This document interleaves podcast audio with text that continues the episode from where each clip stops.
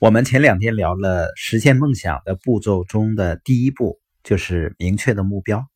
今天我们看一下第二个步骤，就是找出问题，并且不容忍问题。首先就是我们面对问题的心态，谁都不喜欢问题，是吧？但是呢，你要把令人痛苦的问题视为考验你的潜在的进步的机会。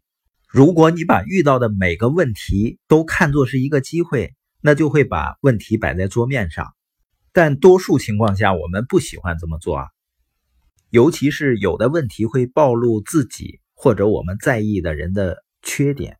有的时候呢，解决问题需要面对一些想法的冲突。但是成功人士呢，都知道自己必须这么做。今天看到了关于朝韩首脑会谈的报道啊。你就感觉这两个国家之间存在这么巨大的问题，动不动呢就刀兵相见。今天呢也能坐下来想办法去解决。那像我们平时在生意或者生活中遇到的问题，那相较而言就是鸡毛蒜皮的问题了。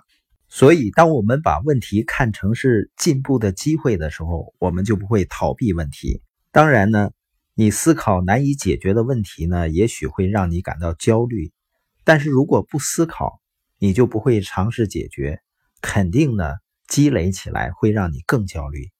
如果问题的根源是自己缺乏某种技能或者有某些缺点的时候，多数人呢往往因为面子的原因会感到羞愧，或者呢彻底不自信了。实际上，一个人承认自己的弱点和缺点，不是向弱点投降，而是克服弱点的第一步。